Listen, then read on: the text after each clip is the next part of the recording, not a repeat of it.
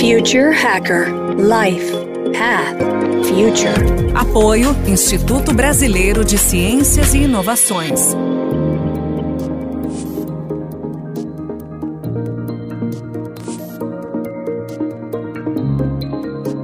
Olá pessoal, bem-vindos a Future Hacker. Tivemos aqui o primeiro bloco, um super papo o Dr. Charles Diviozan e falamos sobre a explosão do Big Bang, universo paralelo, uns temas muito interessantes.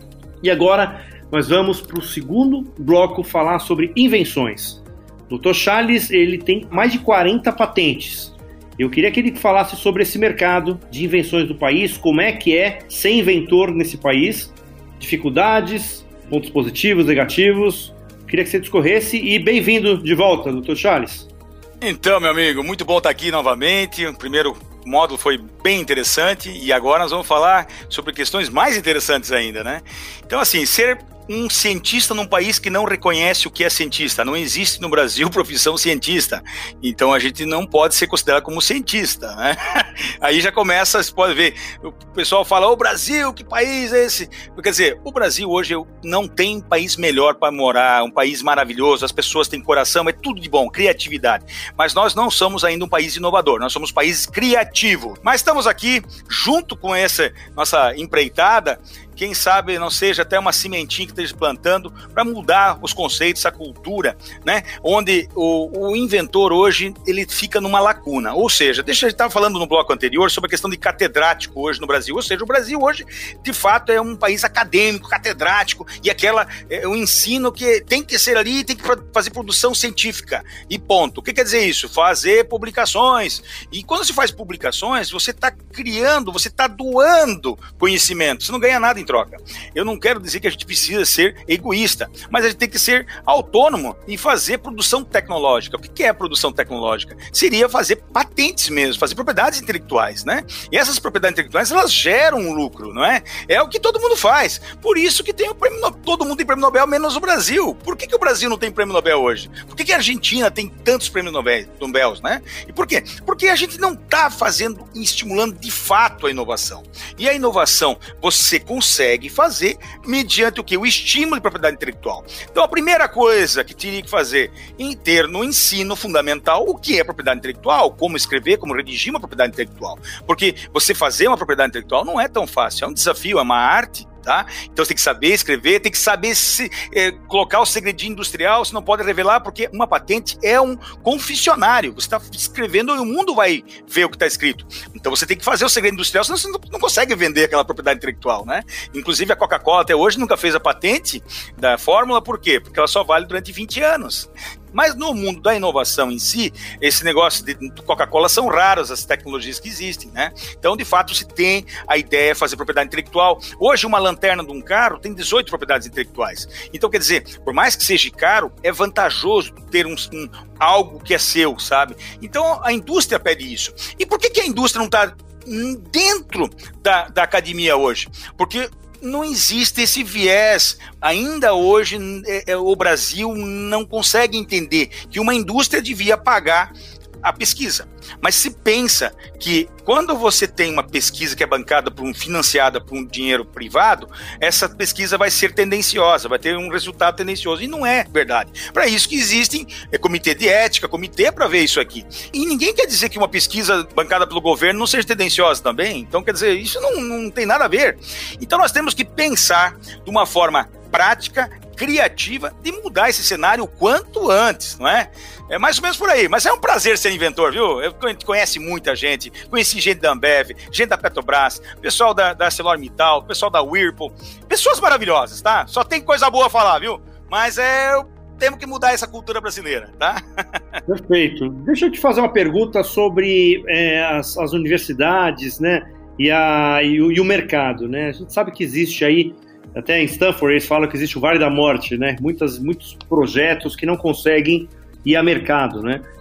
Quando você vai lá para os Estados Unidos, alguns lugares, você vê aquele incentivo das empresas americanas às próprias universidades, né? Fazendo uma quase voltando assim, todas as pessoas que se formaram, sei lá, em Harvard, depois ele tem alguma coisa que ele tem que fazer em detrimento da universidade.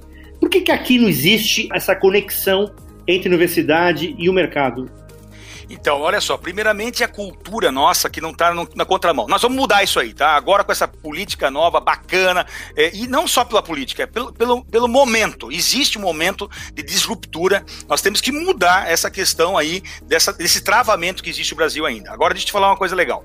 Os Estados Unidos é um país extremamente capitalista e, de fato, funciona com a questão de inovação.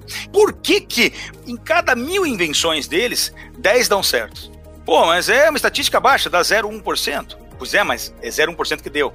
E o resultado, quanto que não deu uma Siri, quanto que não deu um Google, quanto que não dá um Facebook, quanto que não dá um monte de coisas. Então, assim, quanto que o Elon Musk não está ganhando? Pensa. Então, assim, só que é estatístico. Aqui no Brasil, quantas inovações nós temos? A gente vai olhar lá, ouro, o inventor tem 40 e poucas invenções, vai dizer, cara, é louco, como é que vai manter tudo isso? Quer dizer, é tão fora da casinha, nós estamos tão, tão na contramão que a gente tem que mudar esse sentido. Outra coisa também que vou fazer um pedido aqui. Por que, que os Estados Unidos tem tanto prêmio Nobel? Pensa bem. Porque eles indicam mais de mil pessoas lá na Suécia. E aqui, quantos a gente indica? Quase ninguém. Vai ganhar quando? Então a gente tem que mudar a questão de probabilidade. Uma invenção, para você não é boa, para o outro é. Então, quer dizer, o negócio é jogar, lançar no mercado. Por isso que nós temos que começar a patentear. O quanto mais, melhor. E temos que mudar o conceito do CAPS e o MEC, que eles não reconhecem hoje patente como ponto. Eles reconhecem só publicação. Cara, para com isso. Vamos começar a patentear mais. Essa seria a ideia. Por isso que os Estados Unidos dá certo, por isso que a Japão, China está entrando nesse mercado fortíssimo de patente. Todo mundo fala, ah, na China tudo se copia. Não, opa, agora tem patente lá também. Opa, funciona, eu tenho várias patentes lá também. Vou fazer uma pergunta aqui que eu falei com o Sérgio no último episódio, e é falando sobre blockchain. Você acredita que esse mercado de invenção também ele, ele, ele, cai nesse mercado de blockchain, quer dizer, né, dessa descentralização das fronteiras, quer dizer, eu deixar isso aí mais aberto e que a gente possa fazer projetos de patentes colaborativas com qualquer pessoa do mundo inteiro? Cara, o blockchain, para mim, é a invenção do século. E não tem o que vai parar. Inclusive, nós estamos fazendo parte agora de uma forma de baratear energia, porque tem energias baratas em muitos locais. E o blockchain, pelo fato de ser versátil de transmissão, a gente está conseguindo pegar essas energias, tá? Então, quer dizer, o blockchain veio para ficar. A criptomoeda hoje, vamos dizer assim, é um problema porque você é tão descentralizado que não tem domínio sobre ela. então não é interessante para um governo não ter domínio sobre a sua própria moeda, vamos dizer assim, né? O grande desafio hoje é ter uma criptomoeda que seja centralizada, de fato, né?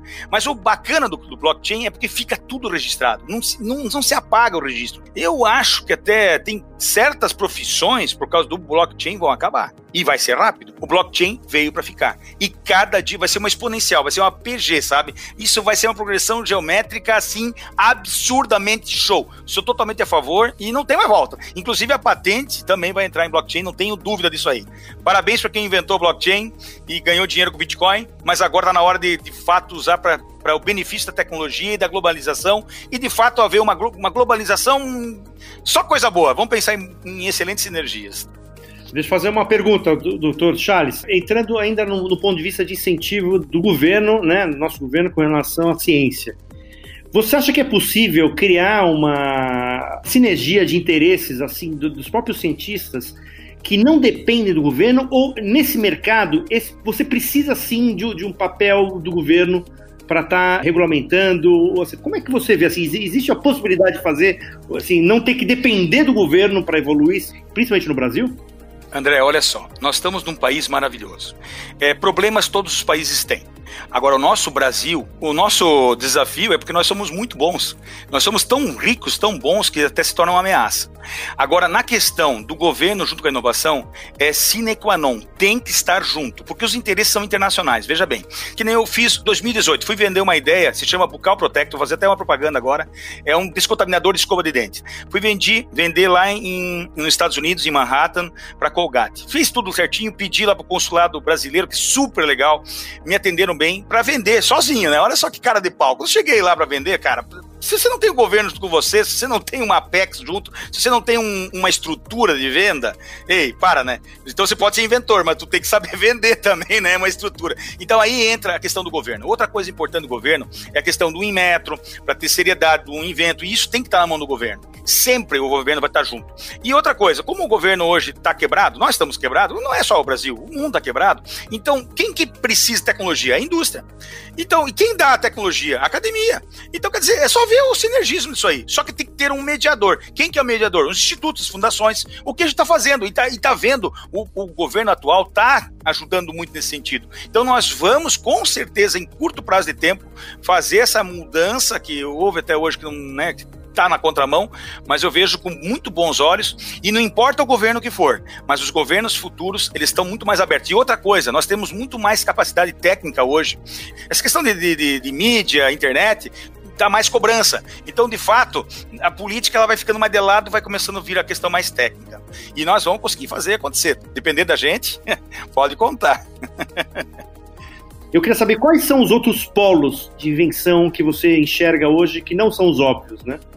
Eu vou te falar uma coisa bem legal. Essa, essa pergunta é bem pertinente para mim, no caso. Porque, como eu, a minha profissão é cirurgião dentista, eu comecei numa questão totalmente diferente do que um meio de físicos, de laboratórios, né? Eu, eu não estou viciado hoje. Então, você criar novas linhas de pesquisa, isto é notório pela criatividade. Então, nós estamos num país extremamente criativo. Nós temos que buscar a criatividade das crianças, de pessoas polivalentes. Agora com o Covid está muito fácil porque as pessoas estão começando a adentrar mais na questão de, de computador, que muitas pessoas têm aversão à tecnologia, computador, agora não, agora é uma necessidade. Então tudo isso faz com que exista mais facilidade para a inovação e aí sim, com a academia com mente aberta e com a indústria dentro da academia, sendo mediada né, para o instituto, até mesmo pelo governo, com certeza vai ter uma mistura, certeza vai acontecer coisa boa aí. Meu otimismo é super, super, super.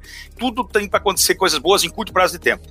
Perfeito. E o que depende da parte partidária, doutor Charles? Assim, por exemplo, quando a gente vê uma iniciativa né, interessante no governo, qual é o risco disso não interromper no próximo governo e, mesmo sendo uma coisa positiva, e aí não, vamos criar agora, imprimir o meu projeto e a gente fica nesse eterno, em quatro, quatro anos, projetos começados, inacabados e você não tem a continuidade? Existe uma cortina tá, de fumaça, aí eu não sei como é que a gente pode denominar, vou falar uma verdade aqui que é dura, mas é importante. Então, assim, o Brasil, ele está acostumado a se aposentar, a, ter, a ser funcionário público. Só que isso é contramão. Então, para você se reinventar, você tem que ser criativo e, e, não importa a política que venha, porque a, a política ela está fadada a cada vez ter menos. Tá? Eu vou te dar um exemplo. É, hoje você ser síndico, ninguém quer ser mais síndico. Se contrata uma empresa para ser síndico. E se ela não fizer certinho, lá tá ferrada. Então, quer dizer, a tendência das administrações públicas é se tornarem privadas, não há dúvida disso. Por isso que eu não vejo hoje essa questão aí de socialismo ou ditadura ou né, militarismo. Não, eu acho que eu acho que hoje o mundo está muito mais humanista. Não sei se esse seria o termo ideal, mas nós temos que ser em pró a todos. E para uma sociedade ser harmônica, não pode haver muita disparidade, tem que haver uma igualdade, mas não uma igualdade como um comunismo, e sim uma igualdade por meritocracia, né? Aí que vem, porque assim, se você for falar, ah, mas uma ideia vale mais que a outra, não sei. A gente tem que ver quem manda isso é o mercado. Quem ganhou dinheiro, o oh, Steve Hawkins é uma prova disso. Ele ganhou muito dinheiro por uma necessidade, e tem muitas necessidades legais para ver. Só que quem diz isso é o mercado e a criatividade. Só que para isso você tem que ter patente, tem que ter inovação, tem que ter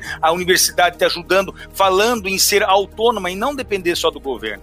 Então, assim, não importa mais o governo. Eu acho que importa é que a necessidade hoje tão rápido que acontecendo as coisas, pela velocidade, a gente vai ter que se recriar e ser autônomo Cara, eu só vejo com bons olhos. Não, não vejo mais depende do governo. Ah, uma coisa que depende sim é de ser correto, né? Eu acho que no Brasil falta um, um pouco mais de punidade, né? Mas isso vai ser um fato, né? Com a inteligência artificial vindo, com questões aí de ju juízes aí, é, já começando a se aportar por inteligência artificial, fica mais rápida a justiça. E, por consequência, acredito eu que vai ter mais punidade. Mais ou menos que nem Estados Unidos, Alemanha, tem que ser uma punidade justa, né? Para que não incentive, vamos dizer assim, corrupção, essas coisas, que isso é deletério né? Mas, meu amigo, só vejo coisas boas, tá? Não é a política que vai me quebrar, não. Perfeito. Agora vamos para a última pergunta do bloco. Você, né, com essas 40 patentes aí, 40 invenções, eu queria que você me falasse as principais. Vai, me, me, fala um pouco o que, que é, sei lá, as últimas umas três muito legais que você acredita que estão no momento certo para o mercado, o timing delas. Fala um pouquinho sobre elas. Falar de três seria injusto. Eu vou falar algumas coisas que a gente conseguiu inventar e já temos a credibilidade. Nós conseguimos inventar uma forma de esterilizar alimentos pós e pré-invase através de radiofrequência. Essa tecnologia se chama PEF, é, campos elétricos pulsados. Ela já está em voga no mundo, só que nós temos concessões e patentes. Eu estou falando patentes nacionais e tem que ser exploradas. Imagine que bacana você ter uma carne estéreo sem salmonela. Imagine que bacana não ter o Covid, porque hoje a China está com um problema. Ah, porque vai vir Covid, então existe uma certa discriminação da carne brasileira e porque tem problemas de, de contaminação. Então nós temos a solução para isso. Hoje eu tenho uma solução, eu consigo neutralizar o agrotóxico através da armadilha de elétrons. É top das galáxias. Isso aqui, você vai comer um alimento que de fato, ele não é só orgânico, ele não tem agrotóxico. Então, e é o mesmo alimento com propriedade nutritiva igual, não mexe com propriedades organolépticas, nada. Então é muito bacana. Nós temos soluções hoje para Petrobras maravilhosas, nós temos soluções para blockchain. O blockchain hoje um grande problema é o que? É o consumo energético das mineradoras. Então estamos aí com muitas coisas mas eu tô te falando assim, não é o Charles, é uma equipe de pessoas que estão. A gente está fazendo, sabe o quê? Uma união de inventores que está vendo um sinergismo e isso está se somando muito rápido. E a propriedade intelectual que está nos salvando. Se não fosse propriedade intelectual, você não teria uma reserva de mercado, sabe? E aí vai, cara, são muitas invenções. Eu inventei um novo tipo de raio-x que vem da, das ondas eletromagnéticas de uma forma sem precisar de. Eh, sem ser eh, radioativo, é uma coisa bem interessante, tá? Eh, tem várias invenções aí interessantes. Estamos trabalhando com a cura do Alzheimer, estamos trabalhando com a cura do câncer, estamos trabalhando com tantas coisas, cara, que olha, fica até é uma pena aqui, mas senão vai ficar longa a conversa. Ah, temos uma outra. Eu consigo eletroenergizar a água, fazer a produção por irrigação artificial se tornar muito mais rápido, de 50% a mais da produção, fazer os animais crescerem mais rápido, dando condição de, de saúde. Olha, é muita ideia boa aí, cara. Legal. Então, pessoal, a gente está finalizando aqui o segundo bloco desse papo ótimo com o Dr. Charles.